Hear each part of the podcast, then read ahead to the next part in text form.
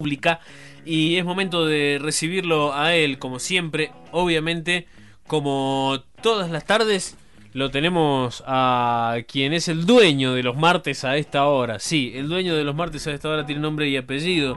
Hoy vamos a hablar de áreas protegidas y su papel en la conservación de la biodiversidad. La ciencia es parte de Moscando Papas y esto pasa acá a la vuelta con Antonio Mangione. Saludo, Antonio Mangione está del otro lado. Antonio, muy buenas tardes, bienvenido a Moscando Papas. ¿Qué tal? ¿Cómo te va? hablamos entonces hoy de áreas protegidas. Así es.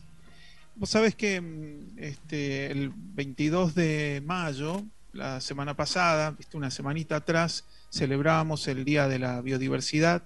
El 5 de junio, este sábado, se celebra el Día del Medio Ambiente me parecía interesante traer este, a colación el tema de las áreas protegidas, que alguna vez hemos hablado aquí en esta radio, no, no en este programa todavía. Eh, le vamos a dar un enfoque distinto en esta oportunidad, pero me gustaría sí, para, como el público se renueva, Fran, este, comentar un poco qué se trata, ¿no? las áreas protegidas. ¿Por qué hablamos de áreas protegidas vinculadas al medio ambiente, vinculadas a la biodiversidad, como empezaste la, la columna. Em, el convenio sobre la eh, diversidad biológica, que se firmó allá, ¿no? A partir de la ONU, se firmó por 1992, entró en vigor en el 93 y Argentina lo ratifica en 1994, es decir, hemos ratificado como país hace un tiempo largo y bastante sobre la fecha de su firma un convenio sobre diversidad biológica. Dice que las áreas protegidas son áreas designadas, administradas, gobernadas, para, esto es importante, alcanzar algún objetivo, distintos tipos de objetivos específicos de conservación. Esto quiere decir que pueden ser distintos objetivos de conservación. Y este es un punto central en esta columna que vamos a tratar de desarrollar en, los minutos que vienen. Las, áreas protegidas tienen un criterio, están pensadas, Fran, en, en un contexto de largo plazo, ¿no? Pensando en el resguardo de biodiversidad, de la cultura, de contribuciones o servicios, lo que le llaman servicios ambientales, bienes, el turismo, el valor espiritual. Por ahí se habla también de la posibilidad a partir de las áreas protegidas de generar como espacio, un lugar de encuentro y espacio para, para construir escenarios de interacciones posibles entre las comunidades, etc. ¿no? En Argentina, para tener una idea, hay mm, unas 500, un poco más de áreas protegidas de distintos tipos, de distintos tamaños, de distintas formas y distribuidas en todo el país de formas bastante particulares, ya lo vamos a ver también. Unas 60, entre 55 y 60, pertenecen a, la jurisdicción nacional. Esto es importante tenerlo en cuenta. ¿No? Por ejemplo, Administración de Parques Nacionales. Y el resto, 400, un poco más, están distribuidas entre áreas protegidas provinciales, municipales, públicas, privadas, privadas, organizaciones no gubernamentales, etc. A raíz de la eh, heterogeneidad que hay en términos de usos, eh, objetivos para la creación de área protegida, el tipo de distribución, la cantidad, la forma, uno dice, digo, esto esto corresponde nada más que a la esfera de la gestión pública, en donde un grupo de gente en el Ministerio de, Ambiente decide eh, cuándo se crea y dónde se crea reservas, eh, o de alguna manera tiene un vínculo con investigaciones y el conocimiento este, establecido en, en este tema. Y vos sabés que no siempre se llevan bien las dos cosas. Y entonces vamos a ver en esta en esta columna algunas de las problemáticas que hay a la hora de crear áreas protegidas a nivel global y vamos a ver también en Argentina. Invité a Santiago Schaumann, becario doctoral del CONICET aquí en la Universidad Nacional de San Luis. Dejo que él se termine de presentar y escuchamos quiénes son y qué hacen acá nomás, acá a la vuelta en el Instituto de Matemática en la Universidad Nacional de San Luis.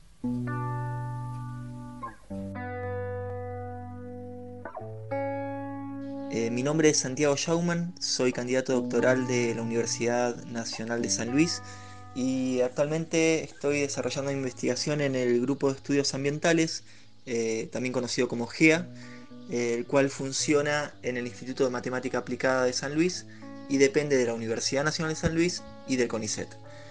Eh, entre los múltiples ejes de investigación que desarrolla el GEA está la biogeografía del uso y conservación de la Tierra. Este eje analiza los patrones globales, continentales y regionales de los ecosistemas y qué uso hacen de ellas los seres humanos. En sí busca comprender la relación entre la gente y la naturaleza y su evolución en el tiempo. Eh, bueno, dada la naturaleza eh, de nuestras preguntas y, escala espacial de, las preguntas de, este eje de trabajo, eh, para responderlas hace uso de variadas fuentes de información que incluyen datos provistos por sensores remotos, eh, bases de datos y estadísticas espaciales, es decir, que se conozca su posición geográfica, entre otras. Puntualmente, mi investigación se basa en el análisis de patrones de la conservación global a través de la figura de las áreas protegidas. Bien, se presentó y desarrolló. Sí, Fran, ya cuando, cuando Santiago dice mi estudio involucra los patrones de la conservación, uno ya ahí para la oreja, porque si no hubiese nada de qué ocuparse o preocuparse, ¿para qué salir a estudiar los patrones? Digamos, podría estar todo bien de acuerdo a lo que conocemos o lo que se espera y resulta ser que, bueno, le levantamos el pulgar, pero parece que no que no es así. ¿Por qué habría que preocuparse por conocer los patrones de conservación a nivel global? Parece que hay motivos de ocuparse y preocuparse. hay motivos. En este segundo audio.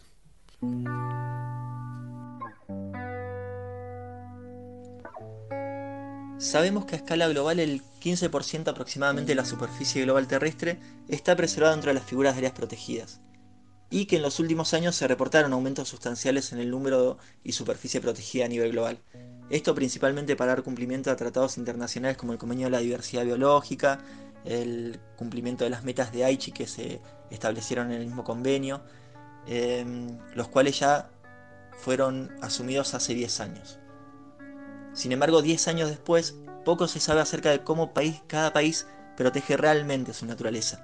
Es decir, qué condiciones biofísicas y qué ecosistemas están incluidos y protegidos y cuáles no, cómo son realmente las áreas protegidas en términos de estructura y cuáles son los niveles de antropización de estas áreas protegidas, que lo que buscan es la conservación de la, de la naturaleza. Bien, Antonio, escuchábamos entonces eh, al invitado de hoy, a Santiago Schaumann. Ahí está, tenía miedo de pronunciarlo muy mal así, exactamente. Se entiende entonces lo que pasa ahí. Por un lado, parece que están como los requerimientos, los acuerdos, los convenios, y por otro lado, la realidad. Lo que se hace, lo que se puede hacer, cómo se hace y por qué se hace. ¿Por qué hay áreas protegidas como las hay? ¿En dónde? ¿Con qué, con qué extensión? Y eh, con qué funciones, ¿no? Que no necesariamente siguen las ya establecidas, las propuestas o las deseadas. Y eso nos pone de vuelta, Fran, en algo que sí hemos hablado acá, en esta idea de, en el eterno debate sobre las condiciones de posibilidad o las condiciones de presión que tienen los gobiernos o las diferentes historias, tradiciones, este, fondos disponibles o las situaciones locales y particulares que hacen que pensar áreas protegidas, bueno, tenga caminos divergentes a nivel global. En este sentido, me interesa que veamos en este, que escuchemos en este tercer audio algunas especificaciones sobre esta problemática. Lo escuchamos a Santiago.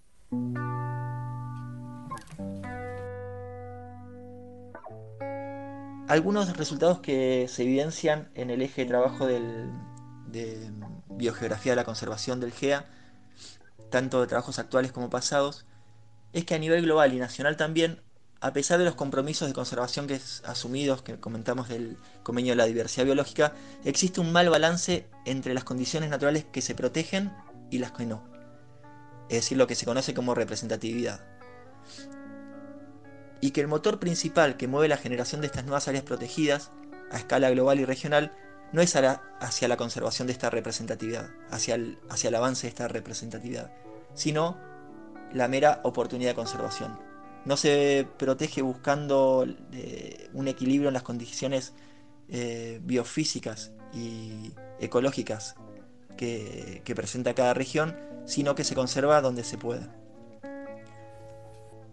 Las métricas que se exponen a nivel global eh, y regional como, métricas de avance en el cumplimiento de los tratados internacionales y, cumplimiento de, de los avances de la conservación, que son principalmente la extensión y el número de áreas protegidas, esconden detrás una realidad estructural de conservación muy compleja y que las mismas tienen diferencias regionales muy marcadas y múltiples implicancias ecológicas y sociales en la conservación.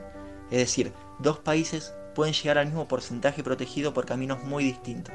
Algunos llenan esta superficie con áreas protegidas muy pequeñitas, disgregadas y muy irregulares y estructuras que difícilmente pudieran ser consideradas áreas protegidas para otros países. Bien, Antonio, eh, eh, bueno, seguimos escuchando a Santiago eh, Schauman, becario del CONICET, sobre estas áreas protegidas. Así es, entonces él, él está muy en lo cierto cuando dice que eh, el mismo área en términos de área protegida se puede alcanzar de, diferentes maneras. Ahora, funcionalmente, en términos de el valor que tienen, en términos funcionales, esas áreas protegidas son muy diferentes. Áreas muy chiquititas o que están separadas o que tienen mucho borde, muchos firuletes, son muy irregulares comparadas con áreas protegidas mucho más grandes que tienen bordes más regulares, etcétera. Obviamente esta, las segundas funcionan mucho mejor las razones, las condiciones por las cuales los países difieren en, la forma en que implementan sus áreas protegidas, tiene que ver también con la oportunidad, es decir, hacen áreas protegidas donde se puede. Imagínense el continente europeo, ¿qué le queda al continente europeo? Le queda poco, poco que le queda, le queda muy fragmentado. ¿Qué le queda por conservar este, a un continente como el africano? Bueno, bastante, aunque la tendencia sería aunque la tendencia sería que sus áreas protegidas más nuevas son en general un poquito más chicas que las anteriores. Pero, ¿qué pasa en Argentina? Lo escuchamos a Santiago sobre este tema.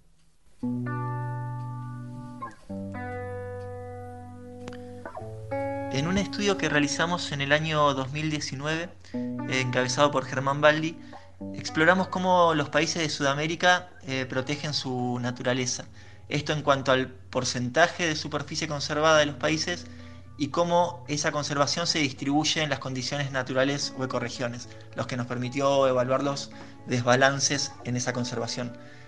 Ahí encontramos cómo Argentina, o encontramos a Argentina eh, protegiendo poco y de forma desigual sus áreas naturales.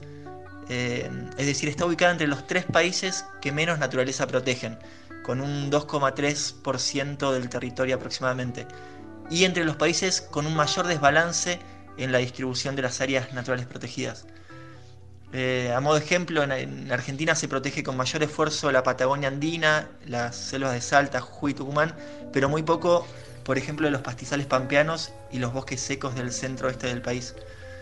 Eh, en ese estudio, ampliando el conjunto de áreas protegidas e incluyendo las que permiten usos económicos, la Argentina pasa de ese 2,3% que mencioné a un 9% aproximadamente del territorio conservado. Sin embargo, comparativamente con el resto de los países, eh, es un valor muy bajo, ya que en ese ranking ocupamos el penúltimo puesto de Sudamérica y muy lejos del 17% eh, como meta de conservación para cumplir con convenios internacionales. 17% la meta y estamos en el penúltimo lugar con un 2-3%, si no me equivoco. Claro, cuando vos pones, cuando vos consideras solo las áreas protegidas, sí, es, tremendo el número. Iba a decir que suena un teléfono, ¿no? Cuando vos pones las, eh, las áreas, considerar las áreas protegidas que no permiten ningún tipo de uso económico, Argentina protege el 2% del territorio cuando lo incluís este, áreas protegidas que sí permiten la actividad económica, sube al 9, pero el 9 a 9 está muy lejos del 17. áreas, eh, áreas, protegidas marinas estamos eh, por sobre la meta, pero también hay que analizar esas áreas protegidas marinas si cumplen con estos requisitos de representatividad y balance que habla Santiago, ¿no? Por ejemplo, la Puna o los Andes patagónicos tienen un 25, 30, 35% del área protegida de esa región protegida, mientras que el pastizal pampeano no. Entonces, Uruguay y Argentina, por ejemplo, en ese, tienen un déficit enorme, tienen un déficit enorme en términos de áreas protegidas. Y digo, suena el teléfono y es un teléfono que no para de sonar. Necesitamos hacer algo al respecto. Y evidentemente este, la protección del pastizal pampeano tiene sus complicaciones. Todos entendemos de dónde vienen esas complicaciones, la concentración de la tierra, el poder ejercido por otros poderes que no son el poder del Estado. No es fácil, no es una situación fácil. No hay que rendirse, hay que seguir investigando, hay que seguir trabajando y sobre todo hay que seguir implementando políticas públicas tendientes. ¿Cuál es la situación en San Luis? Favorable en términos que ambientalmente todavía se pueden hacer cosas muy interesantes San Luis ha crecido en términos de superficie en áreas protegidas, pero está muy lejos, muy lejos del, 17, aunque se pueden hacer este, avances bastante interesantes al respecto. Me quiero ir con la pregunta que le hacemos siempre a todos nuestros invitados acá a la columna, es, ¿cómo ven el futuro? ¿Qué está pasando? ¿Cuáles son sus preocupaciones en torno a esta temática? Este es el último audio.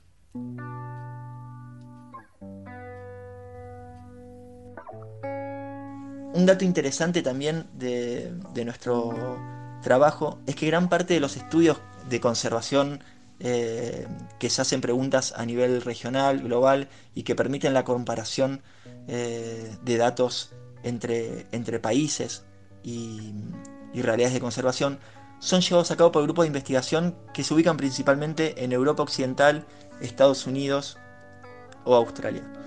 Em, por lo que consideramos que desde nuestro país, entorno regional, podemos realizar una contribución científica que busque interpelar la forma en que los países conservan la Tierra, a modo de buscar fortalecer una imagen más amplia y profunda del estado de la conservación global. Allá vamos, ojalá, este, pero bueno, este es la meta, ¿no?